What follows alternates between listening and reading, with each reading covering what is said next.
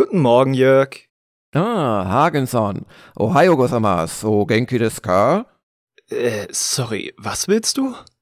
Nihon ni ikimasho. Tataima. Nihon ni ikimasenka? Ikimasu onegai shimasu. Ist ja Daijobu. Nun werd nicht gleich ganz japanisch.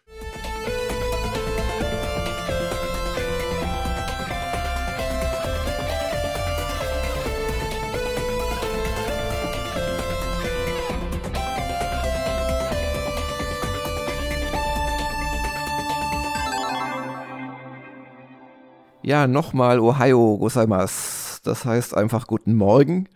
Genki des, das ist, mir geht's okay, oder? Genau. Oder wenn es dir ganz super geht, darfst du, glaube ich, sagen Genki des, ja. Aber damit hat sich äh, mein Japanisch auch schon fast erschöpft. Ähm, es war schwer genug, mir die beiden Sätze gerade in Erinnerung zu rufen, wenn es denn überhaupt passt, was ich da erzählt habe, nämlich, dass ich nach Japan gehen möchte. Und warum gehen wir nicht endlich nach Japan? Und ähm, darum wird es natürlich in diesem Momoka Mm. äh, etwa zwölf Stunden nach Start eines gewissen Crowdfundings nachher schwerpunktmäßig gehen. Aber äh, es geht natürlich auch um andere Dinge, zum Beispiel um dein wertes Befinden, Hagen, wo es doch in Deutschland gerade so heiß ist und du nur selten im Büro zu sein scheinst. Ja, sonst schmelze ich ja auf dem Hinweg, Jörg. Dann will ich nur eine Pfütze, die im Sessel liegt. Ganz so stimmt es ja auch nicht. Jetzt gerade, jetzt in diesem Moment bin ich im Büro. Okay, und hast du die Klimaanlage an? Nein, weil die würde man hören. Die würde man hören. Ich äh, gestatte mir aber, dass das Fenster gekippt ist und ein Ventilator ein bisschen Luft hier in den Videoraum pumpt, frische. Ich denke, Ja. das wird mein Überleben sichern für diesen Momoka. Das ist schön. Na, ich befinde mich etwas weiter südlich gerade. Ähm, was bei euch 30 Grad sind, ist dann hier 40 Grad angekündigt. Aber es geht alles, wenn man sich mit feuchten Handtüchern bedeckt und auf die nackten Fliesen legt, dann kann man es aushalten. Dann ist auch das Überleben bei deinen Breitengraden gesichert. Was hast du denn so gemacht am Wochenende, außer zu schwitzen? Ich habe weitergespielt Free Hopes, aber ich glaube, das können die Leute langsam nicht mehr hören. Was ich zum ersten Mal gespielt habe dieses Wochenende ist der Tabletop Simulator. Wow, äh, das ist für mich schon seit Jahren ein äh, sehr interessantes Feld, weil ich immer das Problem habe, tolle Brettspiele zu haben, die ich mit niemandem spielen kann, aufgrund der räumlichen Distanz. Ähm, dummerweise diese komplexen Sachen, die ich da äh, immer spiele, die sind in der Regel äh, nicht abbildbar auf diesen Dingern. Ja, das, es kommt ja ganz drauf an, weil das lebt ja zum einen davon, dass es offizielle Systeme hat, die man dort kaufen kann. Das ist auch ganz toll gelöst. Das muss nur einer kaufen und der kann dann Leute einladen und die können alle mitspielen. Und zum anderen gibt's ja da aber den Workshop und da haben halt unglaublich viele Leute alle möglichen Spiele quasi nachgebaut.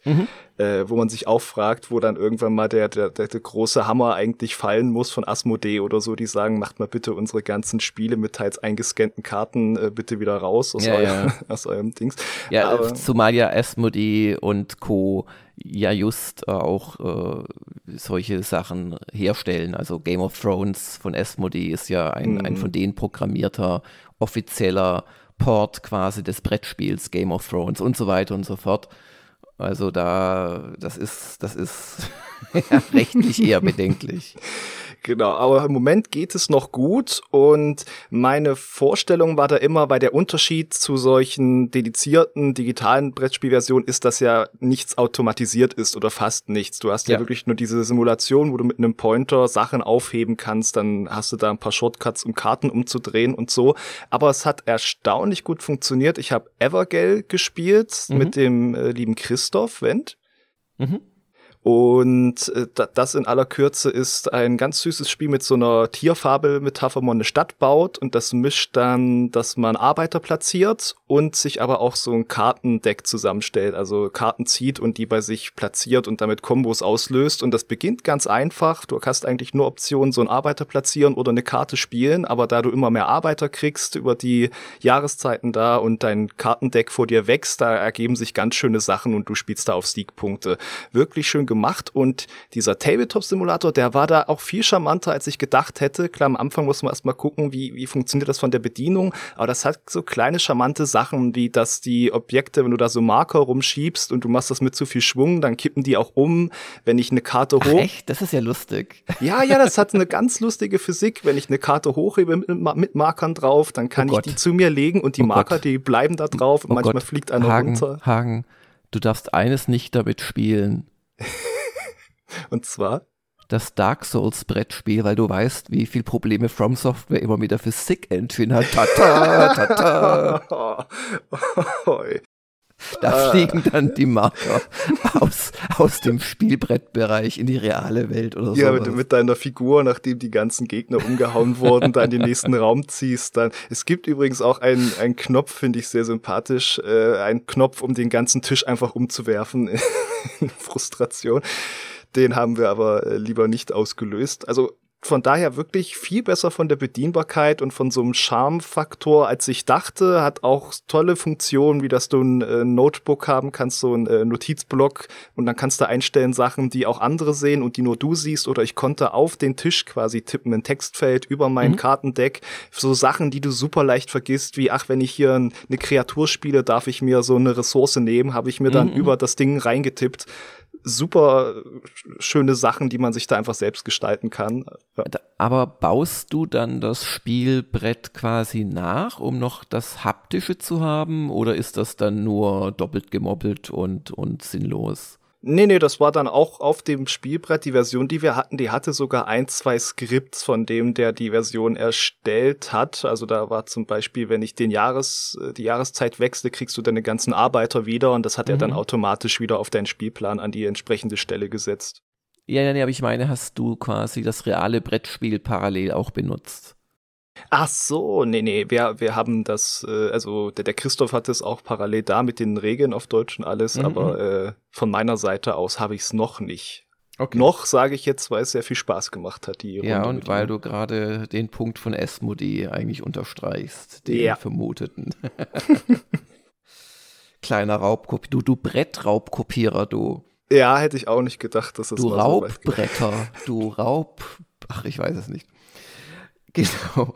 Statt ja. Raubritter, Raubbretter, genau. Ja. Und wie läuft dein Wochenende, Jörg?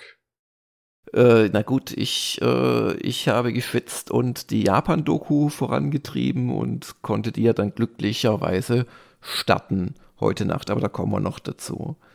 Wozu wir sonst kommen diese Woche, könnten wir vielleicht sagen, oder hatten wir vielleicht sogar eine Sonntagsfrage, mit der wir starten können? Wir hatten eine Sonntagsfrage und zwar war das, welches war euer bestes Spiel im ersten Halbjahr 2022? Und äh, das war auch deshalb, weil ich dachte, die gefühlte Wahrheit ist ja, dass es einen klaren Sieger geben muss, aber ich mag dann gern auch mal diese kleine empirische Überprüfung dieser gefühlten Wahrheit. Von daher hatten wir da eine Auswahl an Top-Spielen aus dem ersten Halbjahr und Platz eins, Jörg, was denkst du, welches Spiel kam ganz oben auf die Liste? Mm, äh, ich komme gerade nicht drauf. Diablo Immortal. das habe ich gewiss nicht mit in die Kandidatenliste aufgenommen. Mm, e Elex 2. Elex 2 ist in der Topliste. Echt? Ja, ja. Nein, ich habe die Liste ja auch vor mir. Und natürlich ist Elden Ring auf Platz 1 mit 100 Prozent. Fast Alles aus ist schon ein, ein merklicher Vorsprung von 39 Prozent. Genau, 39 Prozent der Leute haben sich für Elden Ring entschieden, 16 Prozent für Horizon. Das ist gar nicht mal so unüberraschend, finde ich, weil Horizon ja schon ganz klar das größere Mainstream-Spiel ist und trotzdem ja auch ein sehr, sehr gutes. Mainstream mm. ist ja mhm. nicht schlechtes. Also der Abstand ist doch höher, als ich ihn erwartet hätte. Ich glaube, es kommt auch ein bisschen daher, zumindest was ich so höre, so spielerisch, ja alles rund und schön, aber ich, vom ersten Teil war auch ja so ein Faszinosum, dass du diese Geschichte von der Welt, wie sie eigentlich ist, erst rausgefunden hast. Und immer wenn ich mit Leuten rede, war das für die auch der stärkere Teil von der Erzählung, statt die mhm. Gegenwart von Aloy. Und äh, dieser Teil fehlt ja ein bisschen dann im zweiten, im Forbidden West, mhm. da liegen die Karten mhm. auf dem Tisch. Ja, ja, ja. Du, woran immer es liegt, also klarer äh, Sieg für Elden Ring. Und abgeschlagen, aber immerhin auf Platz 3 Elex 2 und dann kommt schon Expeditions Rome. Ganz genau. Das ich ja auch sehr gerne gespielt habe, das nun aber jetzt wirklich kein großer Titel ist in keiner Beziehung, also weder im Polishing noch im, ja, im, im Marketing, noch in der Bewusst, im Bewusstsein der meisten Leute und dass ich so ein guter Nischentitel dann doch auf Platz 4 kämpfen konnte, heißt, dass die ganzen anderen wie Tunic, Vampire Survivors und wie sie alle heißen, letzten Endes noch nischiger waren. Hm, ja, gerade sowas wie Tunic, äh, das war ja sogar was, was nicht in der Auswahl war, sondern bei den anderen mitgenannt wurde. Das, mm. Da war das neben dem Vampire Survivors so mit der Held. Ich, mich hat's ja echt gewundert, dass dann doch Total War Warhammer 3, wenn es schon um Strategie geht, äh, da nicht vor Expeditions ist. Ja, das ist interessant, aber ja, Woran immer das liegt. Ja. Mhm, genauso wie, wie, wie, Sniper Elite 5, was in den Kommentaren oft genannt wird, quasi als Nachfolger ja. zu Elden ja, Ring. Ja, aber Elden Ring, also da sind anscheinend doch Überschneidungen und für viele überschattet dann halt das, äh, dieser ehemals Underdog und jetzt Überhype-Titel des Jahres. Äh, ja, ja, das. Ja, das ist interessant. Also ich, ich finde ja also Warhammer 3 Total War das deutlich größere und letztlich auch bessere Programm als äh, das Expeditions Rome. Da habe ich mich auch ein bisschen mit dem äh, Rüdiger gestritten, weil er findet es ja wirklich super. Ich finde es nur gut bis sehr gut. Das ist äh, interessant, ja. Hm. Ja, siehst du, die Sonntagsfrage ist dann doch immer wieder für Überraschungen gut. Und für Überraschungen gut ist auch gerne unsere Wochenvorschau.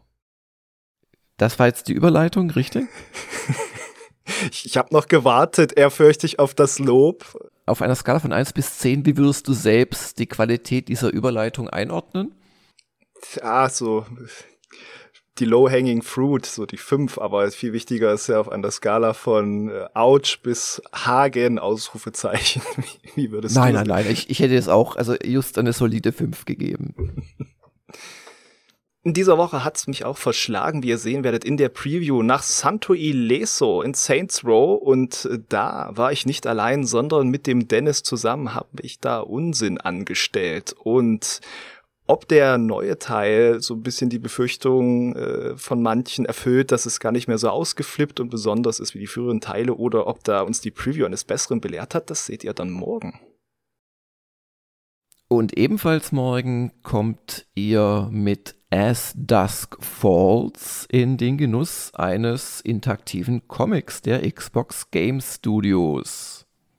Genau, da ist auch spannend von der Personalie der äh, die Kreativchefin dort. Das ist eine, die über Quantic Dream auch Karriere gemacht hat. Also da ist durchaus äh, so von den interaktiven Geschichten, die eher linearer verlaufen, aber einiges Know-how mit drin bei dem Studio.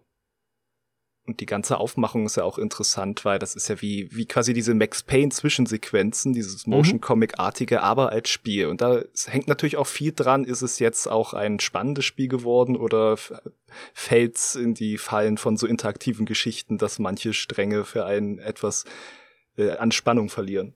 Hm. Ja, das werden wir dann erfahren. Am Dienstag. Und am Mittwoch können sich alle freuen, denen schon bei den Fotos des Monats der Anteil der Langerschen sowie Hagenschen äh, Zufallskatzenbilder noch viel zu gering ist, denn da kommen wir auch auf die Katze, auf die Science-Fiction-Katze, denn wir spielen einen Streuner, ne, Stray, der in einer Cyberpunk-Metropole ja, erkundet und äh, Roboter erschreckt, was ich immer mitgenommen habe aus dem äh, Trailer. Also das ist vielleicht eine Cyberpunk, äh, eine Blade Runner Zukunft, meine ich, wo richtige Tiere so gut wie ausgestorben mhm. sind. Deswegen fallen die da aus allen Wolken, wenn dann plötzlich eine Katze auftaucht. Und, und wohlgemerkt, es geht jetzt nicht um so eine menschenartige Katze mit äh, zweibeinigem Bewegungsdrang, sondern äh, du steuerst wirklich eine Katze, die auch ganz genau. aussieht eigentlich. Das ist wirklich alle interessanter Indie-Titel da, der dann auch über Sony kommt. Ja, ich bin mal gespannt, ob ich da nicht vielleicht, na gut, ob wir es diese Woche schaffen, ist eher unwahrscheinlich, aber vielleicht für nächste Woche den Heinrich für begeistern könnte, weil Heinrich ist ja ein großer mm. Hundefan. Ich bin ja eher der Katzenfan und ich könnte natürlich, die Fans sind ja immer die, ähm, ja, Leute, die am penibelsten dann auch Sachen beurteilen. Ich würde natürlich schon schauen, ob so typische Streckanimationen drin sind, ob das äh, Ablecken gut gelöst ist oder überhaupt enthalten. Eigentlich bräuchte es dafür einen Knopf, ne, der Ableckknopf. Genau, ob, ob, ob, ob, ob auch das Hinterteilheben bei nach oben gestrecktem Schwanz, was glaube ich Paarungsbereitschaft äh, darstellt, äh, ob das dann drin ist. Äh, ich, ich werde mir mal genau angucken, was er darüber berichtet, über, über Stray. Genau. Dann kommt am Mittwoch auch noch Xell von dir. Das ist so ein Zelda-Klon. Und dann kommt am Donnerstag Live Alive oder Live Alive. Ich glaube, die sagen das wirklich so äh, seltsam im Japanischen. Das ist ja ein Square Enix JRPG. Live Alive, ja. das es vorher nicht in den Westen geschafft hat, jetzt neu aufgelegt mit dieser schönen Engine, die man kennt aus Triangle Strategy und Octopath Traveler. Und auch sehr schräges Ding, weil man spielt quasi acht Helden, glaube ich, auch aus verschiedenen Zeiten oder Szenarien auch. Ein Western-Pistolero, ein Steinzeitmenschen, ein Ritter. Und die haben alle quasi so ein Mini-JRPG am Laufen und das verbindet sich dann. Also quasi eigentlich ja. schon ein bisschen der geistige Vorgänger zu diesem Octopath Traveler-Prinzip, nur dass sich mhm. die unterschiedlichen Helden nicht begegnen. Und ob das äh, faszinierend ist oder doch irgendwie äh, zu schräg, das bewertet für uns der Benjamin ja, das ist eigentlich nicht mehr zu toppen, aber ich versuche dennoch ein Alternativangebot am Donnerstag noch zu machen, nämlich ein neues Jörg spielt und zwar zum dann glaube ich fünf oder sechs Tage lang erschienenen Strategic Command Civil War. Da gab es nämlich den Hinweis, dass es erschienen ist, ich hatte es völlig verschwitzt und als ich nachgefragt habe, meinte der Janosch war es, glaube ich, naja, er ist sich selbst nicht so sicher, ob es was taugt. Er würde sich sehr über einen Test freuen. Und dann mhm. schaue ich mir das mal ein paar Stunden an und verrate euch, wie ich es finde. Also nur für alle nicht runden Strategen. Strategic Command ist auch so ein Nischentitel, der aber ziemlich gut ist, sich bislang schwerpunktmäßig immer um den Zweiten Weltkrieg gedreht hat. Und jetzt geht's erstmals in den ersten was viele Leute oder Historiker als den ersten modernen Krieg bezeichnen, nämlich den amerikanischen Bürgerkrieg. Warum moderner Krieg?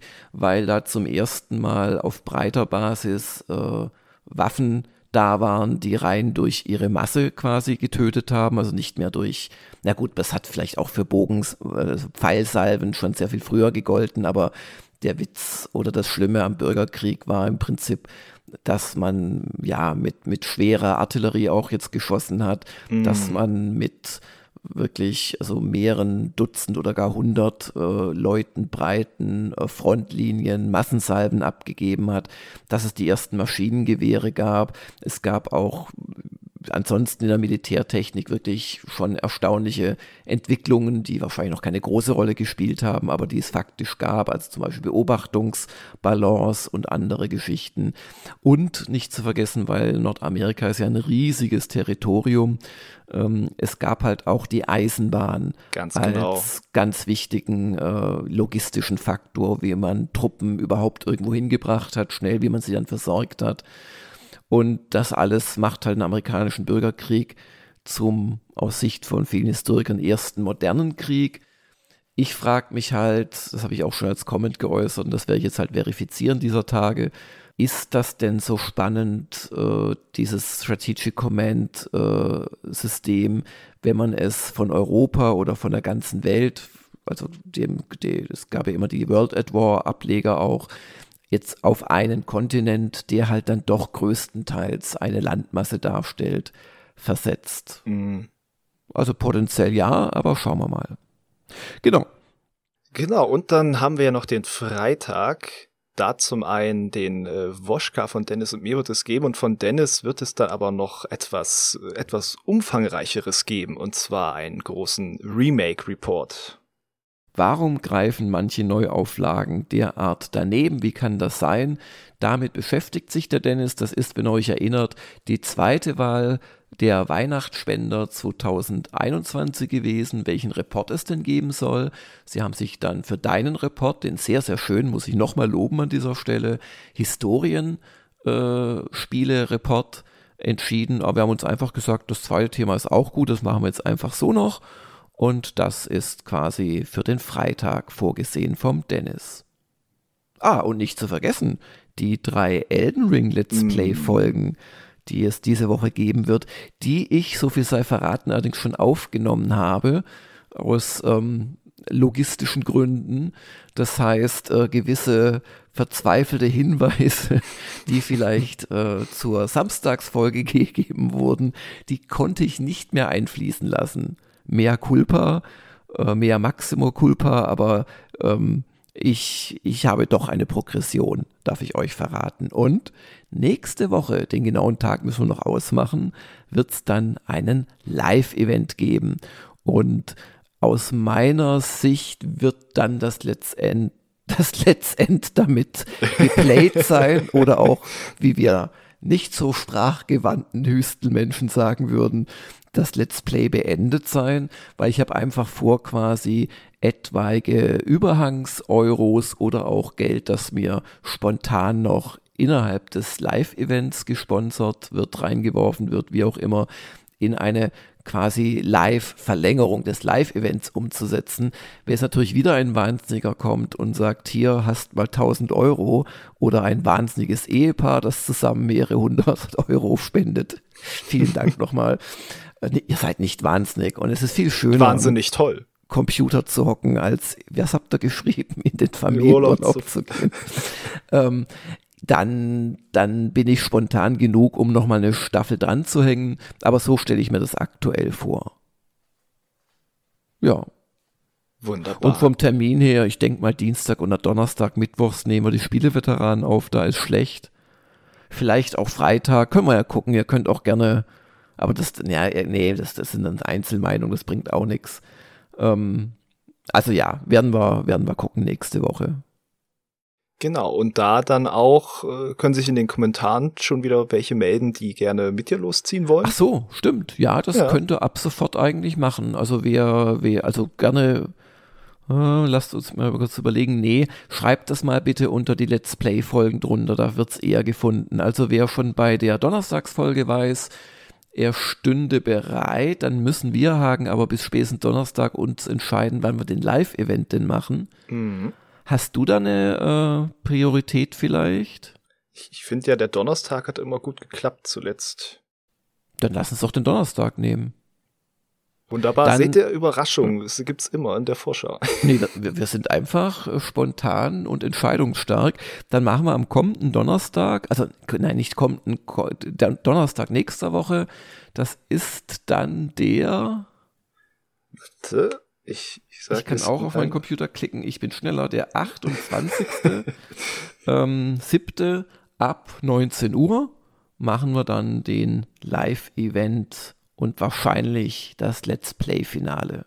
Und wer da als Phantom mitspielen möchte, der möge sich melden. Ich könnte mir auch vorstellen, dass wir dieses Mal gleich mit zwei spielen, aber vielleicht werft der noch Geld rein und dann ist schon absehbar, dass es eine lange Live-Folge wird dann können wir es auch wieder staffeln.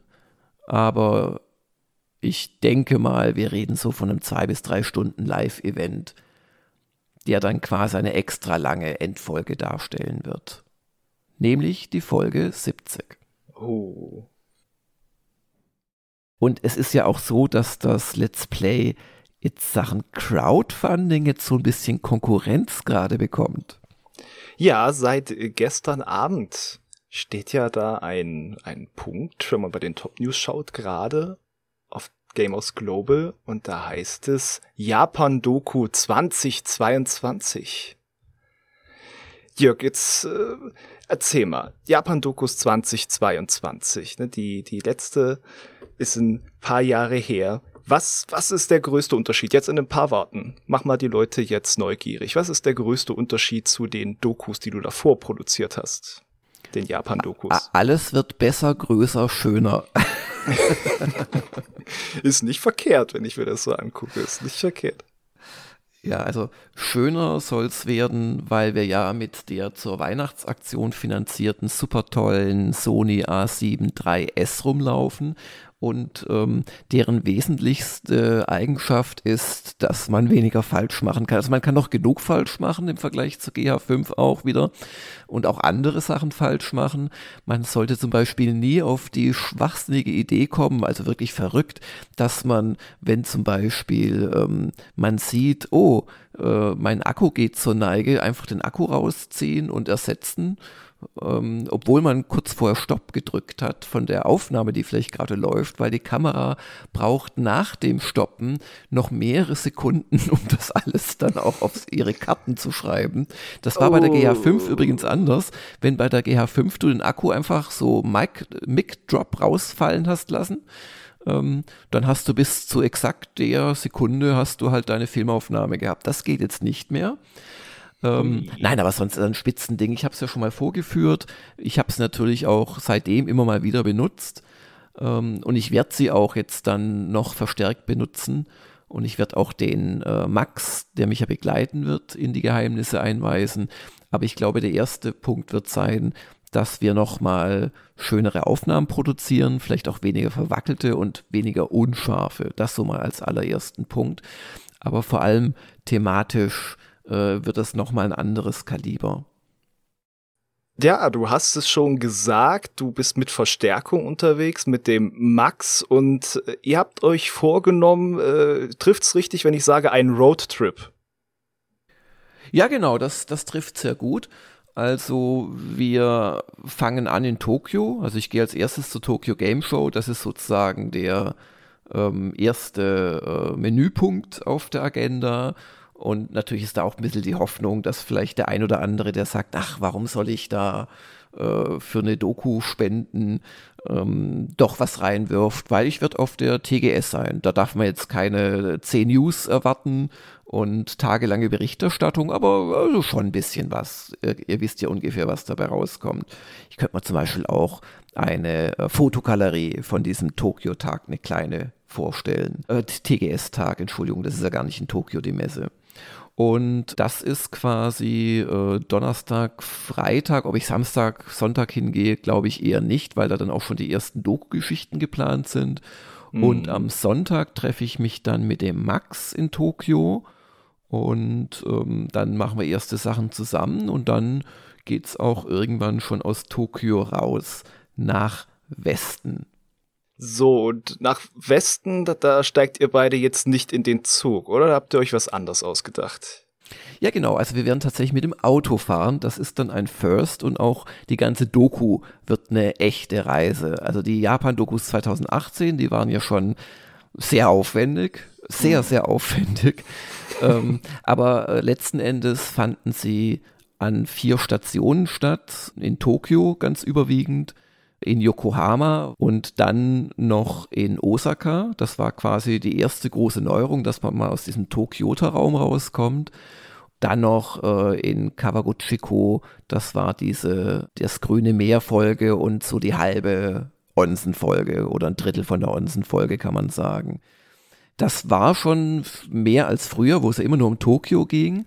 Aber was dieses Mal die Besonderheit ist, dass wir die Reise an sich thematisieren und wirklich mit dem Auto fahren und auch relativ weit. Also wer Japan so ein bisschen kennt, das ist ja so ein, ja, schräg quasi auf der Landkarte vor äh, Südkorea und ein bisschen auch vor Russland und natürlich ist auch China in der Nähe liegendes, äh, ja, mehrere Hauptinseln.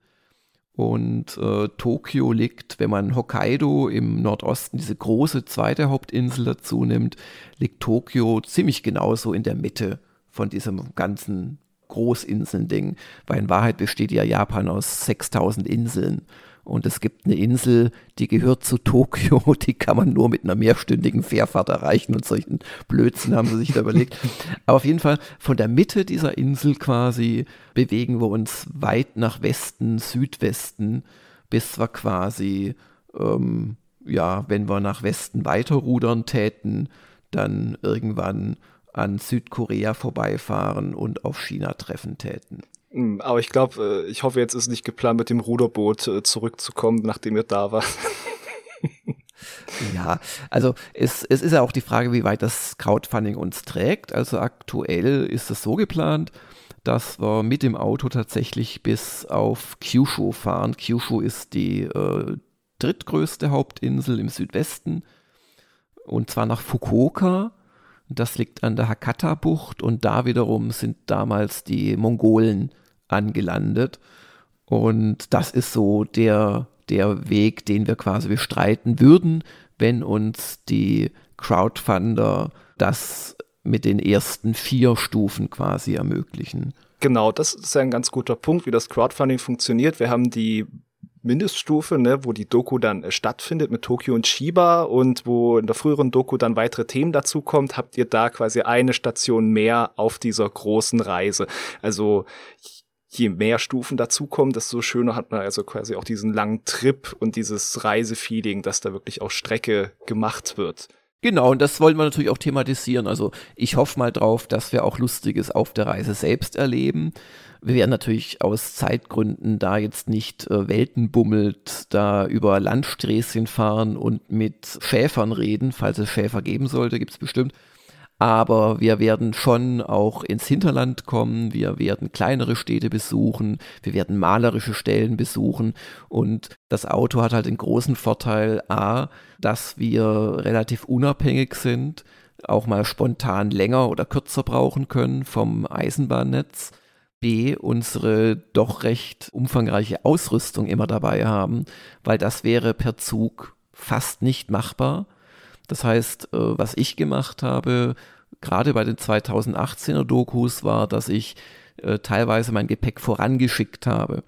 Oder dass ich dann, als es zum Beispiel zu diesem Kawaguchiko ging, von ähm, Tokio aus, dass ich die meisten Sachen in meinen riesengroßen Megakoffer gepackt habe und den schon mal an den Flughafen geschickt habe, wo er für mich eingelagert wurde und ich bin dann nur noch mit, äh, naja, immer noch einem normal großen Koffer, den ich übrigens in diesem blöden Reisebus kaum untergebracht habe, und meinem äh, riesen Rucksack weitergezogen. Aber immerhin, dadurch ging das überhaupt nur. Das ist also der große Vorteil. Und wir kommen halt auch einfach, ohne das organisieren zu müssen, an kleinere Stellen, wo jetzt nicht vielleicht jede Stunde ein Bus hinfährt. Das ist so der Witz, der sich da dann auszahlen soll. Und ich denke, dass das Fahren an sich auch lustig wird. Also der Max spricht ja fließend Japanisch, hat auch in Japan gelebt ein Jahr während seines Studiums und zwar just in Fukuoka.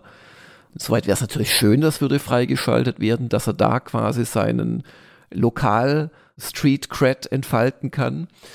Aber ähm, trotzdem wird es bestimmt lustig, da überhaupt mal nur die Hotels zu finden und, und sonstige Sachen. Und ja, also da, da freue ich mich drauf. Das wird für mich auch eine neue Erfahrung. Ich kenne Linksfahren natürlich aus England und aus Irland, aber Linksfahren und ich kann die Schilder nicht alle lesen. Das wird bestimmt lustig, weil in Tokio sind die natürlich und in Osaka denke ich mal auch und Kyoto und so sind die natürlich äh, zweisprachig, die ganzen Ortsschilder. Oder auch, weißt du, so jetzt hier äh, Exit so und so. Aber. Ja, also in der Inaka, wo es dann halt eher die kleinen Sträßchen gibt mit der Landbevölkerung, glaube ich nicht, dass man sich darauf verlassen sollte. Ich bin mir auch nicht sicher, ob japanische Navis zum Beispiel die Straßen auf Englisch anzeigen. Ich glaube eigentlich nicht. Und ähm, ja, gucken wir mal. Und übrigens, ich habe mich schon mal eingelesen, auch die Verkehrsschilder an sich sind recht lustig. Sie haben zum Beispiel für diverse Kleintiere eigene Schilder, wer jetzt über den, über den Weg läuft. Ist es ein Hase? Ist es ein kleines Opossum? Ist es, weißt du, haben sie sich viel Mühe gegeben. Ja, diese bildliche Kultur, die da auch durchschlägt. Sag mal, und du hast ja den Max, der hat da in Fukuoka die Street Cred, aber ihr habt euch ja auch Guides besorgt für die anderen Stationen, weil ihr habt ja ein strammes Programm. Genau, also das ist auch ein Unterschied zu den äh, bisherigen Dokus. Die Japan-Dokus 2000, also ich hatte schon immer eigentlich, hatte ich äh, vor Ort Verstärkung dabei. Ich glaube, ich habe keine Doku gemacht, also angefangen mit der TGS, äh, ein, ein, Tag auf der TGS von 2015, wo ich nicht äh, quasi Unterstützung hatte. Das war halt immer eingekaufte Unterstützung. 2015 war es der Kameramann. Ja. 2016 könnte es sein, dass ich da ganz allein unterwegs war. 2017 äh, hatte ich dann eine Übersetzerin bei mehreren Sachen dabei. äh, die man auch immer wieder hört. 2018 ähm, war ich dann mit der Kimi unterwegs als Guide, aber nur bei etwa der Hälfte der Folgen. Den Rest habe ich da auch allein gemacht. Aber auch da hatte ich zum Beispiel in Kawaguchiko, also dieser, dieser, dieser Selbstmordwald, der angebliche oder auch faktische, gern dafür genutzte, da hatte ich halt einen Führer, der mhm. ganz leidlich auch Englisch sprach und der auch viel gequatscht hat. Darum hatten wir auch in der Folge quasi O-Ton. Und dieses Mal wird halt immer oder bei den meisten Sachen der Max dabei sein, der einfach dolmetschen kann. Und wir haben darüber hinaus fünf Guides, die wir auch noch beschäftigen werden, die natürlich auch Geld kosten, aber mit denen jetzt schon seit mehreren Wochen die Planung läuft. Genau, und was sind denn so ein paar Highlights auf den äh, Stationen? Wer weiß nicht, du kannst ja das äh, Crowdfunding dir angucken und da stehen ja Sachen drin. Was, was, was ist denn für dich ein Highlight? Wo würdest du gern mehr zu erfahren? Da, das ist nicht arm dran. Also ich finde ja schon mal sehr schön, dass es anfängt bei Tokyo und Chiba mit der Nintendo Bar 84 Hashi. Ja, die, die ist irgendwann mal von irgendwelchen Leuten zur geheimen Bar hochgechest worden, auch von gewissen englischsprachigen Japan-Blogs, aber in Wahrheit kann man die ganz normal einfach buchen. Also dann gehst du quasi auf, äh, weiß ich, was da, da in Skype, äh, in, in, in Japan benutzt wird, über die äh, Restaurantbuchungs-Website deines Vertrauens und, und, buchst dir halt zwei Plätze. Nein, aber Jörg, das ist nicht, das wird hochgejazzt, das ist die Wahrheit hinter dem Mythos. aber ähm, wir wollen natürlich da nicht einfach als Kunden reingehen, sondern wir haben da ganz höflich angefragt, hey, dürfen wir da hinkommen, ein bisschen filmen, dich auch interviewen und da wurde uns das bestätigt. Wir haben dann nur noch keinen festen Termin. Also das ist zum Beispiel die Hashi Bar. Und Hashi heißt einfach äh, 84. Das ist, das sind zwei Schriftzeichen für die beiden Zahlen zusammengesprochen. Hashi. Das ist 84. Und so heißt die Bar. Genau. Und dann taucht ihr da auch so in das Leben ein, in das normalere Tokioter Nachtleben, aber auch besondere Sachen, japanisches Craftbier und äh, eine Indie-Rockband.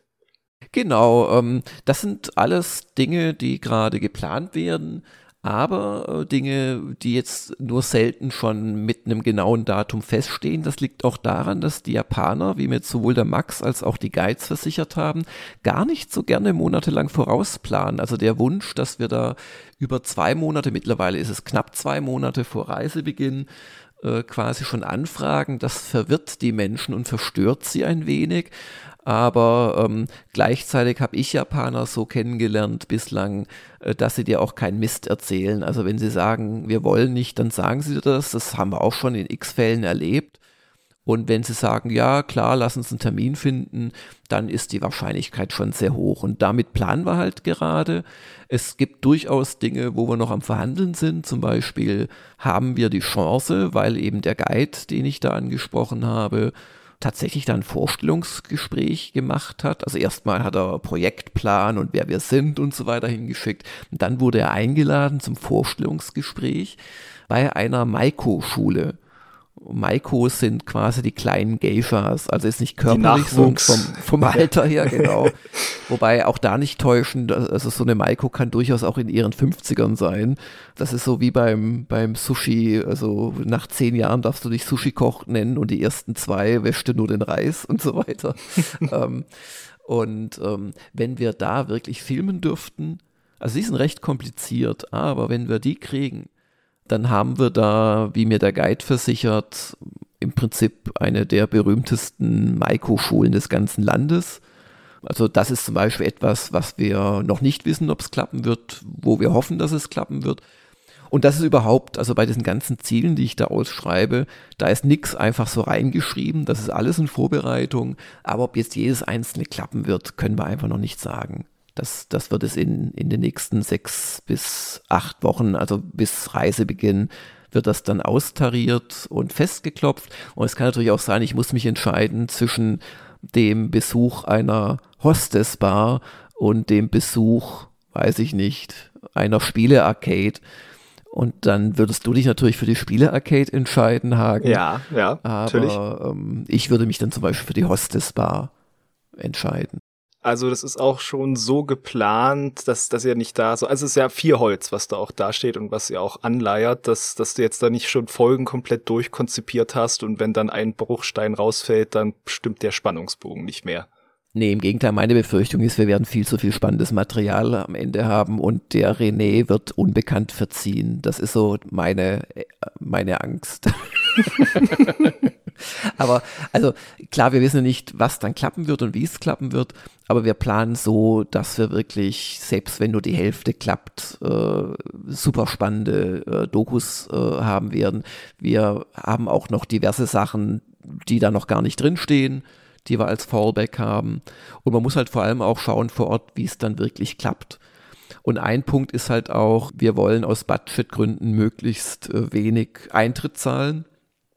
Das heißt, es reicht nicht, dass eine Hostessbar uns äh, gönnerhaft erlaubt, dass wir da kommen und mit vielen hundert Euro oder mit vielen 10.000 N quasi uns da die Gunst da kurzzeitig kaufen. Also das Geld gebe ich dann doch lieber für Geiz aus oder für Max oder für wen auch immer. Sondern wir, wir sagen denen halt, wir wollen filmen und wir wollen da eigentlich nichts zahlen für. Das macht halt in der Vorbereitung viel mehr Aufwand weil ich denke, wenn wir so eine Maiko Dinner Performance uns kaufen würden, die aber dann 400 bis 800 Euro wohlgemerkt kosten würde, äh, dann sind die schon gewöhnt, dass man da auch mal zumindest das Handy zückt und dann könnte man das schon irgendwie filmen. Aber wir wollen es gescheit machen und dadurch aber auch Kosten sparen, wo immer möglich. Genau, und ihr lasst euch dann natürlich auch Raum, Sachen zu entdecken, also über Sachen zu stolpern, was ja auch der Reiz von so einer Reise ist, stelle ich mir doch vor. Ja klar, äh, also wir wollen uns nicht komplett zuplanen, aber mein Gott, da braucht man sich nur die Reiseroute in dem Screenshot anschauen. Also wir, wir werden da schon äh, ein strammes Programm haben, aber halt strammes Programm, das auch immer mal ein Morgen oder Nachmittag einfach frei ist oder ein Abend, dass eben noch die Chance ist, auch einfach mal in eine Kneipe zu gehen zum Beispiel.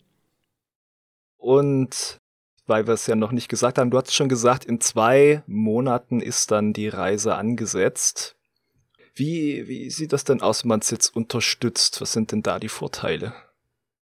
Ja Gott, die Vorteile sind, dass du äh, die Dokus unterstützt, dass du äh, das mitverwirklichst, weil wir können das ja nicht aus eigener Tasche zahlen. Das ist völlig unmöglich. Die Kosten sind so hoch dieses Mal äh, dass wir quasi die erste Crowdfunding-Stufe, die wirklich bei einem echt hohen Ziel ist, was psychologisch richtig schlecht ist, weil es viel besser ist.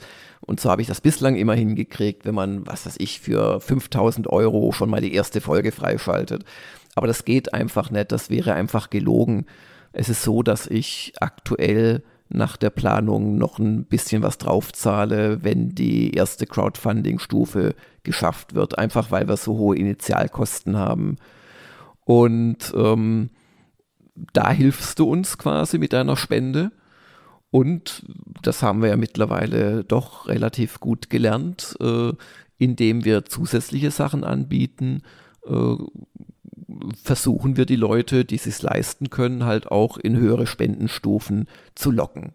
Das sind wie so die Bäcker-Tiers bei, bei Kickstarter. Ja, genau. Wenn du 10 Euro zahlst, dann siehst du die Dokus, allerdings nicht gleich, sondern wenn sie alle fertig sind. Das wird wahrscheinlich äh, im März 2023 der Fall sein. Wenn du die nächste Stufe machst, die 25 Euro, dann siehst du sie sofort, wenn sie erscheinen. Das sind dann dieses Jahr wahrscheinlich noch drei bis vier Folgen, also je nachdem, wie viel es insgesamt auch gibt. Und ähm, kriegst dann auf eine wahrscheinlich äh, im dreistelligen Bereich von den Fotos her liegende äh, Behind-the-Scenes-Fotosammlung. Also hoffen wir natürlich dann, dass jemand sagt, ah Gott, 25 Euro ist schon viel, aber ah, ich krieg die Folgen gleich und ich krieg diese Behind-the-Scenes-Fotos und so weiter. Ja. Genau, mit jedem Höheren hat man dann immer auch die Vorteile von der Ebene davor, so kennt man das ja. Aber es gibt ja dann auch noch das, wenn man alle Medaillen sammeln möchte. Da hast du dir auch was ausgedacht. Ja gut, das war ja schon eben bei den letzten so, jetzt haben wir noch ein bisschen erweitert. Dann gibt's halt wieder Mitbringsel aus Japan, beziehungsweise in der allerhöchsten Ausbaustufe, da wage ich aber gar nicht zu nennen, wie hoch der Betrag ist, wobei dieser Betrag wurde von einzelnen Leuten übertroffen äh, bei den letzten Japan-Dokus wie wir uns überhaupt insgesamt auch an den letzten orientiert haben. Das heißt, wir müssen ähm, im Prinzip äh, noch mehr schaffen als letztes Mal, wenn wir dasselbe Geld verdienen wollen. Aber ich sag, das habe ich auch schon öfters gesagt, wir haben echt gut verdient mit den letzten Japan-Dokus, weil die so deutlich über die oberste Stufe hinausgegangen sind, am Ende auch durch das nachträgliche Verkaufen der Komplettangebote und so weiter, da kam auch noch einiges Geld rein. Ich glaube, wir standen damals bei 27.000 nach dem initialen Crowdfunding und wenn ihr jetzt mal guckt, wie wir jetzt das diesmal geplant haben, dann werdet ihr feststellen, ach, das passt jetzt relativ dann doch wieder mit der vierten, dritten, vierten Stufe zusammen, die wir jetzt anbieten. Also wir haben da jetzt nicht einfach komplett im hohlen Raum geplant. Genau, und wenn du alle möglichen Medaillen sammelst, die es gibt, nämlich alle sieben, dann wirst du sogar als Associate Producer aufgeführt in den Abspänen. Also das ist dann schon ja, so wenn du das möchtest, sagen, dann steht da Schnitt René Jakob. Und dann steht da Vorortteam Max und Jörg und dann steht da Associate Producer Hagen, Geritz. Ach, das wäre schön.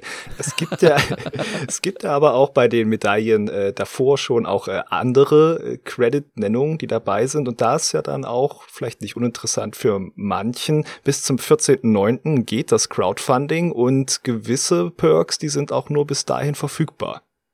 Ja, genau, also just diese, wenn du in, in, im, im äh, Abspann wirklich in Credits genannt werden möchtest, weil irgendwann muss man da auch Schluss machen, weil er dann mhm. irgendwann auch es anfängt, dass René die erste Folge schneidet.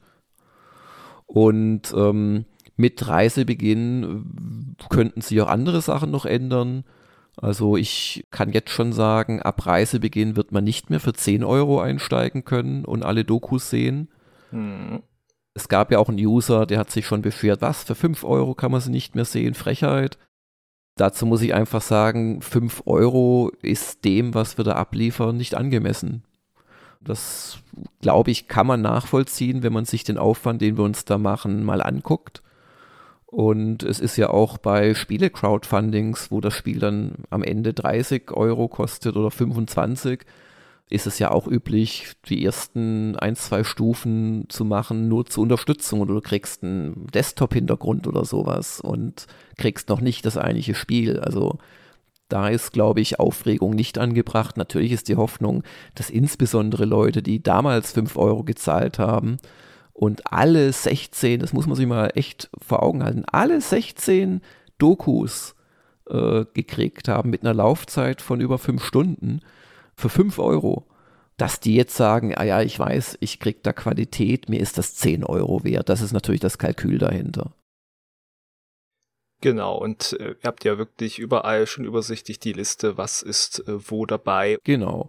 Und also ruhig da reingucken, wir, wir legen alles offen. Wir haben auch Danke an Fabian, der hat das ja alles programmiert. Wir haben auch das, glaube ich, übersichtlicher und auch einfach schöner gelöst als je zuvor quasi sowohl zu sehen, wo ist der Spendenbalken, welche Ziele werden wann erfüllt, als auch, was kriege ich denn eigentlich mit meinen Spenden, welche Perks schalte ich frei und diese freigeschalteten Perks werden auch sofort angezeigt. Auf alles auf derselben äh, News-Seite, da bin ich echt sehr stolz, dass wir es so hingekriegt haben.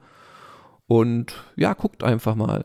Und ähm, also was ich euch versprechen kann, ist, dass es auch die äh, Japan-Dokus 2022 lange Zeit nicht irgendwie anders geben wird als über bezahlen. Anders ist sowas für ein kleines Team wie uns nicht machbar. Wir können das nicht als Image-Projekt machen. Ähm, es gäbe vielleicht die Möglichkeit, das über eine Video-Streaming-Plattform noch zu monetarisieren. Aber auch da wäre es dann irgendwo indirekt bezahlt. Also äh, bitte hofft nicht drauf, dass das dann äh, irgendwann Mitte 2023 kostenlos wäre oder so. Zum Beweis äh, führe ich an die Japan-Dokus 2018. Die kosten bis zum heutigen Tag 19,90 Euro im Komplettangebot in 1080p. Mhm. Und ich glaube, huh, 29,90 oder 24,90, ich glaube 24,90 mittlerweile für die 4K-Fassung und äh, die waren noch äh, lange Zeit äh, waren die teurer. Also es hat lange Zeit, hat die, also über ein Jahr lang, hat die 1080p Variante ähm, 29,90 gekostet. Mhm. Und der letzte Kauf, ich habe das zufällig gesehen, war vor wenigen Tagen. Also wir verdienen da immer noch ein bisschen Geld mit. Also das auch zum Thema, ich krieg für 5 Euro, kriege ich die Dokus ja noch nicht mal. Ja, dann also sitze ich es einfach um, aus. Ja, um, um das einfach etwas äh, einzugrenzen. Natürlich ist das jetzt kein Hochglanzprodukt, das ihr auf Netflix finden könnt, aber es wird ein sehr schönes Produkt und ich glaube, das sieht man auch bei den Japan-Dokus äh, von 2018 und bislang haben wir es immer geschafft, auch uns noch zu verbessern, technisch, aber halt auch inhaltlich. Um da nochmal nachzubauen, Jörg, was machst du denn konkret besser als bei der letzten Japan-Doku? Was denkst du? Ja, also ich glaube, dass das Wichtigste ist, dass wir uns konzeptionell nicht so sehr einschränken. Ich habe bei den Japan-Dokus früh die Idee gehabt, auch ich, ich will ja, ich will nicht immer dasselbe machen. Also zur Erinnerung 2015 ein Tag auf der TGS. War super lustig, fand ich, hat funktioniert. 2016 war es dann so eine Jörg in Tokio-Geschichte. 2017 haben wir zwei Sachen gemacht und auch erstmals so ein bisschen ernsthafter gefilmt und vorher uns wirklich überlegt, äh, also wenn ich uns sage, war es ich. Wo gehe ich hin? Also, also 2017 waren tolle Dokus, finde ich. Also da hatte ich zum Beispiel diese, diese Sexpuppenausstellung. Geil, also oder? Also überhaupt das zu finden. Und ähm, Wortwahl. Super. Genau. Ja? ja, Wortwahl passend. Und haben auch uns viel mehr Mühe gegeben mit der Musik und so weiter. Da ist auch da richtig Geld reingeflossen schon. Und dann gab es 2018 halt die Idee, wie kann man jetzt Tokio bei Tag und Tokio bei Nacht mit einer Laufzeit von zusammen auch schon deutlich über einer Stunde, äh, ich glaube anderthalb, wie, wie kann man das noch toppen? Und da kam halt dann die Idee dieser Themenfolgen. Und die Themenfolgen haben auch überwiegend gut funktioniert, aber sie haben zwei Probleme mit sich gebracht. Zum einen, dass ich dann in der Versuchung war, pro Themenfolge auch quasi eine Crowdfunding-Stufe zu machen. Nicht ganz, aber so in etwa. Das heißt dummerweise, dass mit mehr Geld auch linear die Kosten und der Aufwand gestiegen sind. Hm. Und um es nochmal zu sagen, 2018 hat wirklich im Longtail funktioniert. Also nur dadurch, dass wir über dem maximalen Ziel deutlich dann drüber lang. Hätte das Crowdfunding bei 21.000 gestoppt, hätte ich mich über spannende Erfahrungen gefreut, aber für Gamers Global wäre nichts übergeblieben. Und das ist eine Problem gewesen. Und das Zweite ist, dass diese Folgen uns auch eingeschränkt haben. Ich musste dann auf einmal eine Folge machen, TGS-Hostessen. Ich musste eine Folge machen, äh, was war vielleicht auch nicht so toll, ja hier äh, Shinkansen. Und im Nachhinein hätte ich die lieber nicht gemacht oder aus zwei Folgen eine gemacht. Und das war so ein bisschen zu was uns diese Monothematik gezwungen hat. Und das war natürlich alles selbst auferlegt. Das schien damals eine tolle Idee zu sein, aber es hat halt dazu geführt, dass es neben vielen schönen Folgen aus meiner Sicht auch so zwei, drei gibt, die ein bisschen, naja, nicht so. Weißt du, von der Vorausplanung so äh, rigider war als jetzt dieses äh, das ja, genau. neue Konzept. Ja, ja. Und jetzt ist halt die Idee, dass wir also A, echt nochmal allein durch die Reise einen ganz anderen Ansatz haben, dass wir aber auch viel mehr Einzelthemen haben und da wird es auch welche geben, die sind nicht so spannend, obwohl sie sich gerade in diesem Moment spannend anhören. Aber dadurch, dass wir erst, wenn ich wieder da bin, entscheiden, was machen wir jetzt da draus? Wie füllen wir die circa acht Folgen, wenn alles finanziert wird, oder die vier Folgen, wenn es nur bis Osaka geht, hat dann der René auch viel mehr freie Hand, wie er die Sachen aufbaut. Und wenn was spannend ist, was sich vielleicht gerade total langweilig anhört oder als, oh ja, nehmen wir mit, dann kriegt es einfach mehr Platz. Oder wenn in Osaka spannende Sachen passieren und Tokio ist strunzlangweilig, dann machen wir halt nur eine, also keine Angst, Tokio kann gar nicht strunzlangweilig werden, also nur als, als jetzt äh, Beispiel, dann können wir da einfach reagieren. Und dadurch, dass wir trotzdem die Reise immer als verbindendes Element haben, wird sich das nicht irgendwie konfus anfühlen, sondern es wird da immer eine Progression geben. Aber wie genau wir die einzelnen Episoden einteilen, ob wir jetzt sagen, von Tokio nach Tokio äh, Shinjuku oder ob wir sagen, von Tokio nach Osaka, das ist unser freies Ermessen. Und ich glaube, das wird in der, in der Kreativität und wie wir diese Folgen dann machen, wird das wirklich ein Segen sein. Ich stelle mir gerade vor, so das Potenzial, was ja auch drin steckt, die Folge, wir haben einen Platten zwischen der unbefleckten Natur und Fukuoka. Du es äh, äh verschreist nicht. Ich habe schon letztes Jahr, und ich habe das dann auch dem René empfohlen, ich habe mit wirklich großem Interesse Reise nach Fernost angeschaut. Von Berlin nach Tokio heißt es, glaube ich. Läuft auf Netflix, glaube ich, immer noch. Ist vom ZDF eine äh, mit Aufwand produzierte Doku, wo sie mit zwei VWs über hier Osteuropa, Türkei, Iran und so weiter, wirklich, also wo es halt ohne Fähre ging, bis nach Japan gefahren sind. Das Einzige, wo sie dann nicht durch durften, war Nordkorea, weil da kamen sie raus über China und dann sind sie, glaube ich, äh, von Nord, also von, vom Norden von äh, Südkorea bis in Süden von Südkorea gefahren. Also so Busan muss das gewesen sein, von dort dann nach Japan übergesetzt super spannend. Aber im Prinzip haben die nichts anderes gemacht als wir, weil ich kann dir sagen, dass nicht zufälligerweise immer diese Begegnungen stattgefunden haben. Oh, mhm. die, die, äh, die chinesische erste Feuerwache, die dem Militär zugeordnet ist, hat genau an dem Tag, wo die bei uns vorbeifahren, tagt auf eine Tür und lässt sie filmen. Nein, kein Zufall. Äh, da wurde wochenlang vorher verhandelt. Das kann ich einfach mit Blut unterschreiben. Aber was mir an der Doku so sehr gefallen hat, hat. Also A hatten die tolle Themen und natürlich auch viel mehr Länder und so und einige davon, die ich noch nie, also wo ich noch nie Näheres drüber erfahren habe. So hm. Aserbaidschan und so. Äh, lustigerweise die Länder, die ich kannte, nämlich Thailand, China und Japan, da habe ich dann doch gesehen, wie sehr sie mit Wasser gekocht haben. Aber ist ja, ist ja egal. Mhm. Die Reise an sich fand ich so toll. Und da hätte ich mir noch gewünscht von dieser CDF-Reportage, äh, äh dass die mehr solche Sachen, wie du gerade erwähnt hast, nämlich dieser, diesen platten Reifen erwähnt hätten.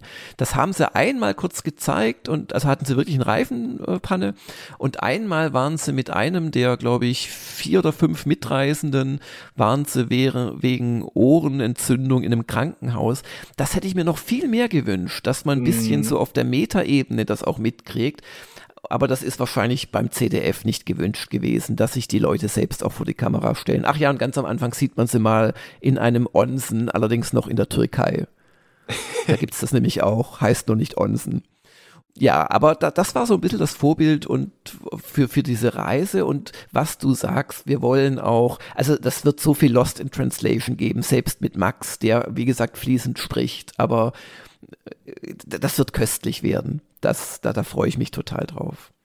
Schön, ich denke, da können sich auch die Leute drauf frauen und äh, freuen, meine ich natürlich. Und die, die Sache, also das war dann schon dadurch aus inspiriert. Ich könnte mir aber auch vorstellen, also ne, die letzten Corona-Jahre, es hat ja nicht an deiner äh, Lust eigentlich gemangelt, wieder nach Japan zu gehen, wieder was zu produzieren, aber die Gelegenheit war nicht da. Sind da auch die Ideen so reingeflossen, die, die erst verworfen werden mussten? Ja, also da hat sich jetzt viel wirklich dadurch geklärt, dass, dass ich irgendwann gesagt habe, da und dort wollen wir hin.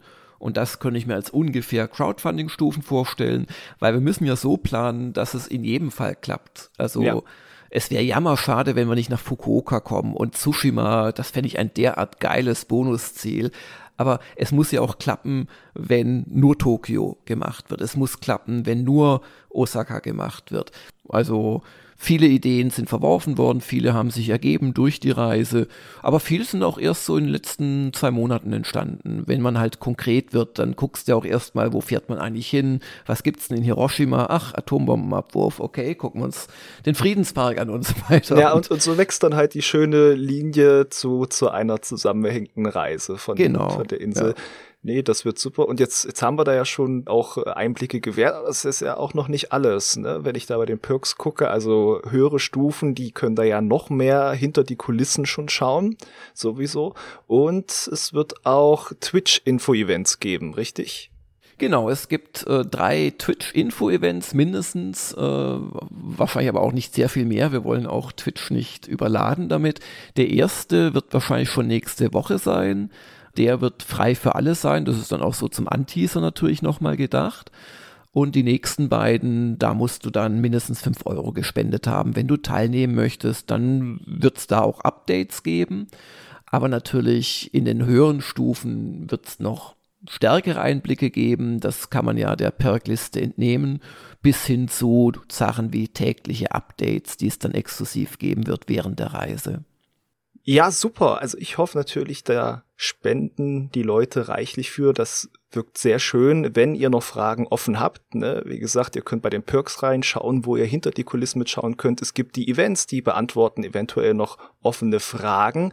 Und Jörg, wir beide haben jetzt aber auch noch offene Fragen von unseren Usern für den Momoka. Ja, dann äh, leg doch mal los. Den Anfang macht Maestro84. Es ist so heiß, dass die Hölle aus Diablo einem so kühl vorkommt wie Eiskrone im Winter. Was ist eure Methode zur Abkühlung, abgesehen davon, dem Chef das Klimagerät zu klauen? Und kann man geschmolzene Hanuta wenigstens noch trinken? Ja, Hagen, was ist denn dein Trick? Mein Trick ist, äh, du hast ja vorhin eigentlich schon gespoilert, auf irgendeinen Raum suchen, wo Fliesen sind und sich da niederlegen. Äh, das funktioniert natürlich besser im Homeoffice, weil jetzt hier irgendwie auf der Toilette im Stockwerk mag ich das oh nicht Gott. machen. Äh, die, die Damentoilette kann ich empfehlen, weil es gibt, glaube ich, keine einzige Frau auf dem Stockwerk seit Monaten. Doch die eine von dieser Versicherung, aber die ist nie mm. da. Trotzdem würde ich dich bitten, dich nicht halbnackt auf den Boden der Damentoilette zu legen. Man weiß nie, ja, wer vorbeikommt. Ja, und dann noch die Tür offen und dann, guten Tag, Frau Vermieterin. Nein, nein, nein, ich möchte ja nicht, dass du komische Anrufe äh, kriegst oder besorgte Anrufe, besser gesagt. Genau, und hier im Büro kann ich ja auch, äh, wie erwähnt, das Klimagerät klauen. Und das ist ja nicht klauen, ich habe ja offizielle Erlaubnis. Du hast Erlaubnis, in meiner Abwesenheit die Tür aufzulassen. Das Gute an unserem winzigen Büro, das, äh, wie gesagt, nur, glaube ich, 40 Prozent der Quadratmeter des Alten hat. Äh, dieses Klimagerät kann durchaus, also vielleicht, wenn man den Videoraum zumacht, das ganze Büro kühlen. Mhm. Ja. Äh, ich habe noch einen Trick, den ich auch im Büro immer wieder einsetze. Ich mache mir einen Kaffee, verrühre den mit Milch und stelle ihn, also ich mache mir mehrere Kaffees, verrühre die mit Milch, stelle sie in den Kühlschrank und trinke die dann quasi als, ja, so eine Art Eiskaffee, Eiskaffee. über den Tag verteilt, mm. genau. Hat mein Segen. Ich meine, haben wir überhaupt Zucker hier? Also das wäre, glaube ich, für mich schon nötig für den doch, Eiskaffee. Doch, Zucker gibt's, ja. Wunderbar, ja, das ist auch ein Tipp, merke ich hm. mir. Ich, ich tunk einfach ein paar Hanutas rein und dann. Kommen wir zur Frage von Meckern der Nichtsbezahler. Das ist ein bisschen Etikettenschwindel, weil er ist ja Abonnent.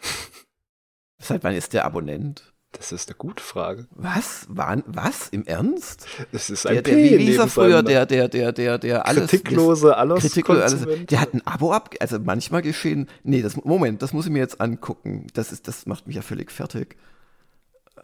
Wahnsinn. Doch, da steht ein P dahinter. Steht ein P dahinter. Auf seinem Konto sehe ich gar keine von den Medaillen.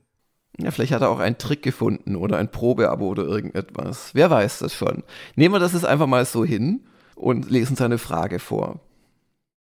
Was denkt ihr darüber, ein lebenslanges GG-Abo gegen eine substanzielle Einmalzahlung anzubieten, zum Beispiel 499 Euro?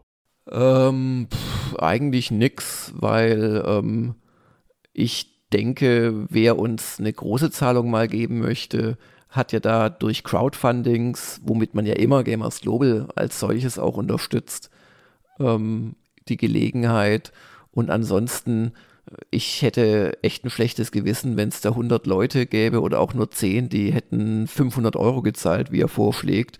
Und dann mache ich zwei Jahre später äh, die Webseite zu, weil ich nicht mehr will oder es nicht mehr geht oder irgendwas nee, das ist mal irgendwie unangenehm. Ja, das ist, glaube ich, auch allgemein dann so, so eine, eine seltsame Situation, sagen wir na, nicht gleich zu, aber in zwei Jahren sagst du so, jetzt gibt's nur noch Text oder es gibt nur noch Videos. Ja, ja. Äh, ja genau, dass sich massiv was ändert und dann hat derjenige praktisch keine Chance, darauf zu reagieren, wobei wir, wo, wo, wo, während wir bei einem Abonnenten immer die Chance haben, dass es auslaufen lässt. Also was auch gerne genutzt wird bei äh, partiellen äh, Streitthemen übrigens. Ne? Ja. Aber genau, das als Frage. Dann lese ich mal die nächste vor von Eric Stream 2K. Mir kommt das Line-up der Aussteller auf der diesjährigen Gamescom arg ausgedünnt vor. Deshalb würde ich gerne wissen, ob ihr in diesem Jahr überhaupt vor Ort sein werdet und auf welche Spiele, die dort gezeigt werden, ihr euch am meisten freut. Äh, das haben wir, glaube ich, auch äh, noch nicht so häufig gesagt. Äh, also wir werden vor Ort sein. Ja. Ähm, wir werden, äh, ich glaube, das kann man auch sagen, mit einer relativ verzweifelten ähm, Konstruktion, die ich muss wirklich sagen, abnormal hohen Hotelpreise in Köln umschiffen. Also wir werden die Autobahn entlang vor Köln nächtigen, weil wir damit massiv Geld sparen. Aber wir werden da sein, alle drei. Äh, und aktuell äh, anderthalb Tage so circa, das sollte reichen. Ähm, und ehrlich gesagt, ich weiß es gar nicht, auf was ich mich konkret freue. Das muss ich jetzt einfach zugeben. Gibt es bei dir einen Titel? Hm, ich würde eher hoffen, dass es noch irgendwelche Überraschungen gibt, was dann entweder äh, vorgespielt wird oder vielleicht mhm. sogar selbst schon anspielbar ist jetzt von den Sachen vor Ort springt mir nicht sofort in den Kopf. Ich muss nur dran denken, gestern sitze ich auf der Couch und plötzlich schaut mich meine Frau an und sagt so, du, ja, also geht auf die Gamescom. Ich so, ja, wie hoch ist denn die Chance, dass du Breath of the Wild 2 anfassen darfst? Ich habe so gesagt, 0,0. Und dann war ihre Zustimmung zu deinem jedoch nicht so ganz unstressigen ähm, Ausflug bei Null angelangt. Hm. Tut mir jetzt auch leid irgendwie. Ich habe dem Chris Taylor abgeraten, zur Gamescom zu fliegen, wenn er nicht viel Zeit zum Totschlagen hat. Nein, aber also für unsere Zwecke ist genügend Spannendes da. Genau. Ähm, aber es ist in der Tat so, da hat der ähm, User recht, dass zum Beispiel Microsoft wohl nichts Neues zeigen wird. Halt Spiele, die schon angekündigt sind, in der neuesten Fassung, das schon. Aber ja, ich, ich hoffe allerdings schon so auf Nord, THQ Nordic und Assemble und so, weil das ist ja auch die Chance für die, sag ich mal, ja, Nordic ist mittlerweile riesengroß, aber für die nicht ganz so im Fokus stehenden, ähm, dass sie mal ihre Produkte zeigen. Und ja. da gibt es bestimmt das ein oder andere, wo wir sehr gerne von berichten werden dann.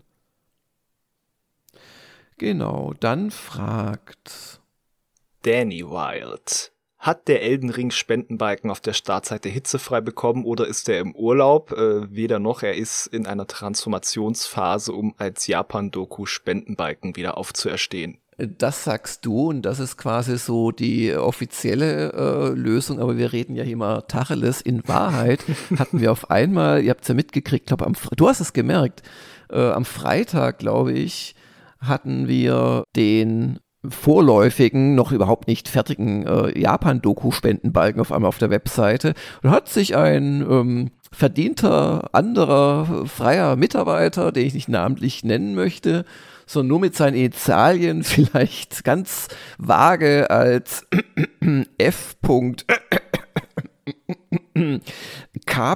Äh, hat sich da verklickt so ein bisschen und ähm, ich habe dann auf die Schnelle keine bessere Lösung gewusst, als einfach den ganzen Balken zu entfernen. Das ist die Wahrheit. Aber ja, irgendwann wird dann der, der äh, Japan-Crowdfunding-Balken da erscheinen. Aber es war keine bewusste Entscheidung gegen den Elden Ring-Balken das, was mir da gerade auffällt, nur so als kleiner Gag, äh, du kennst ja den Sveri mit seinen verrückten Spielen, hier Deadly Premonition und der Kram, mhm. der hat in jedem seiner Spiele eine Figur mit den Initialen F und K und meistens ist es ein Bösewicht.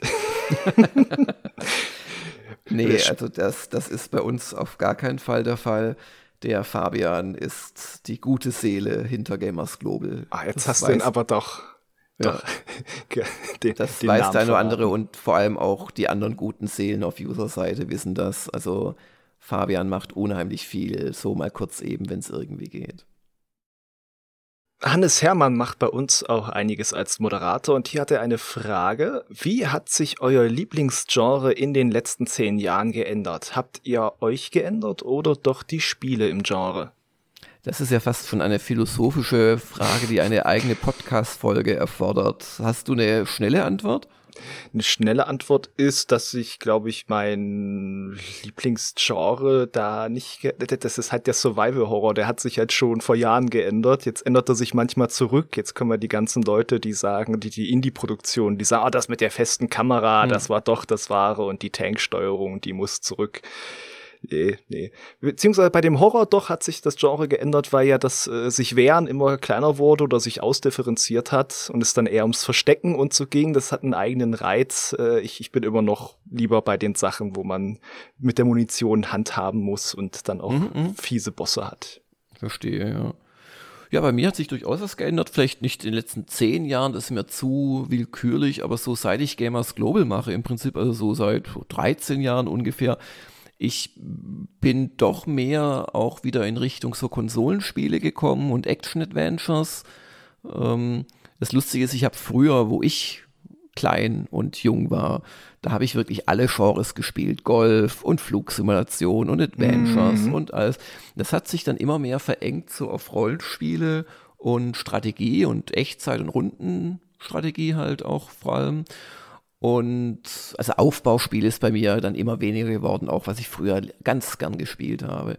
Und jetzt hat sich das aber wieder erweitert, also zu manchen Action-Sachen ähm, und vor allem zu diesem doch sehr breiten Genre der Open World und, und letzten Endes 3D-Action-Spiele. Also durch meinen Job einfach. Und dadurch habe ich auch wieder mehr Lust bekommen auf die Sachen. Also ich hätte, glaube ich, vor zwölf Jahren kein Elden Ring freiwillig angefasst, um mal ein Beispiel zu nennen da ist dann auch die Frage für mich ein bisschen, wie ist das denn mit dem Thema Zeit? Nun ist ja Strategie und Aufbau und so, es ist ja alles sehr zeitintensiv und ist nur noch zeitintensiver geworden. Aber gerade die Open-World-Spiele, die sind ja auch immer, die werden immer massiver. Man braucht ja, man hat vielleicht noch ein bisschen mehr die Befriedigung, weil man in kurzen Sitzungen auch irgendwas Substanzielles mhm. schafft, eine Hauptquest oder so. Aber ich, ich schätze immer mehr, wenn ich mal einen kurzen Shooter habe, der in ein paar Stunden vorbei ist. Es ist schön zwischendurch. Das ist ein guter Punkt, wobei äh, man muss die Dinger ja nicht durchspielen. Also das letzte Assassin's Creed, das ich wirklich durchgespielt habe, war Assassin's Creed 3. Und mir reicht es da ein paar Stunden oder auch ein paar Dutzend Stunden Spielspaß zu haben.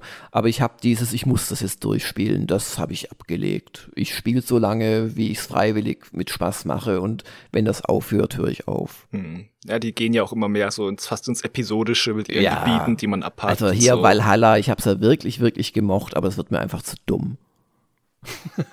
ich bin ja auch an der Stelle, wo ich dachte, jetzt bin ich kurz vom Ende und jetzt soll ich irgendwie noch die nördlichen Provinzen übernehmen. Ja, und ich hätte ja, gedacht, ja. da hätten sie einfach die Story schon fertig und der Rest ist optional. Ja, naja. vor allem, es ist dann doch immer wieder, dann gehst dorthin, dann triffst den örtlichen Würdenträger, der hat Quests für dich. Also, sie haben sich viel Mühe gegeben, alles ist immer anders vertont, aber letztendlich machst du doch echt immer dasselbe dann. Ja, es ist halt auch so episodisch, aber anders als bei einer guten episodischen Serie entwickelt sich ja die Hauptfigur nicht, weil sie ja nicht Exakt. wissen, in welcher Reihenfolge Exakt. du Sachen machst. Ja, exakt.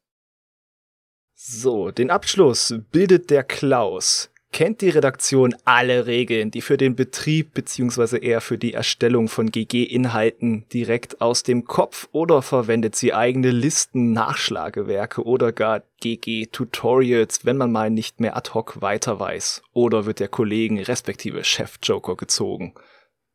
Keine Ahnung, du musst dich sich outen. Ich kann nur sagen, der äh, Chef Joker, den würde ich als allerletztes anrufen, weil mir fällt immer wieder mit Schrecken auf, wie, wie sehr ich Sachen verlernt habe, wie eigentlich die eigene Webseite funktioniert. Also ähm, ich habe mich ja wirklich intensivst mit der Webseite an sich beschäftigt. Also die wurde so programmiert, wie ich mir das auf dem Papier für jede einzelne Webseite habe ich mir das mit Untermenüs und Klickflächen und so weiter überlegt gehabt, wie ich mir das ersonnen hatte.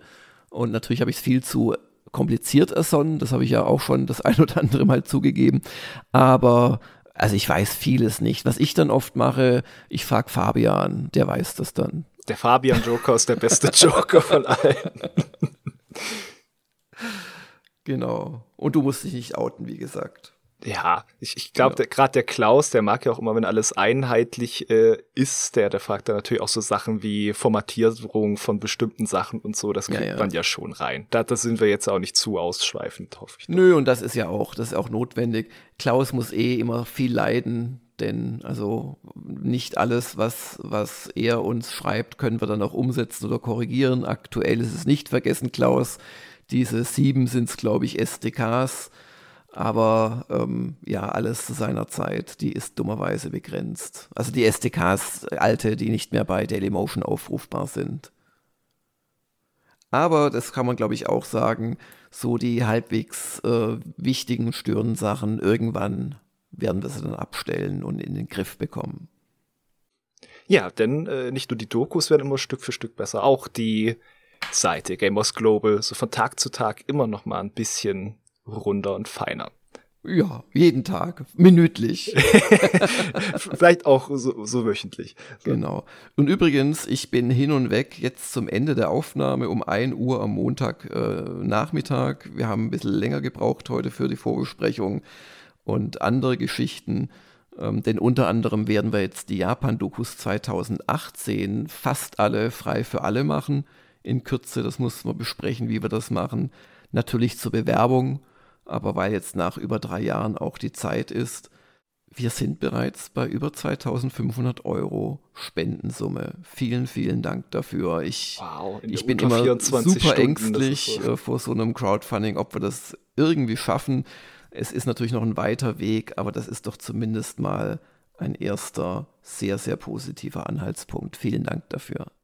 Vielen Dank. So, aber Jörg, wir sind dann jetzt am Ende vom Momoka. So geistig finde ich jetzt wieder zurück aus Japan nach Putzbrunn und schaue auf meinen Plan und sehe da viele schöne Inhalte, die ich noch fertig kriegen möchte. Und deswegen wünsche ich dir jetzt noch einen schönen Tag, eine schöne Woche und euch dort draußen natürlich auch. Dem schließe ich mich an. Bis bald. Tschüss. Tschüss. Das war der Gamers Global Podcast. Vielen Dank fürs Zuhören und besucht uns bald wieder auf www.gamersglobal.de.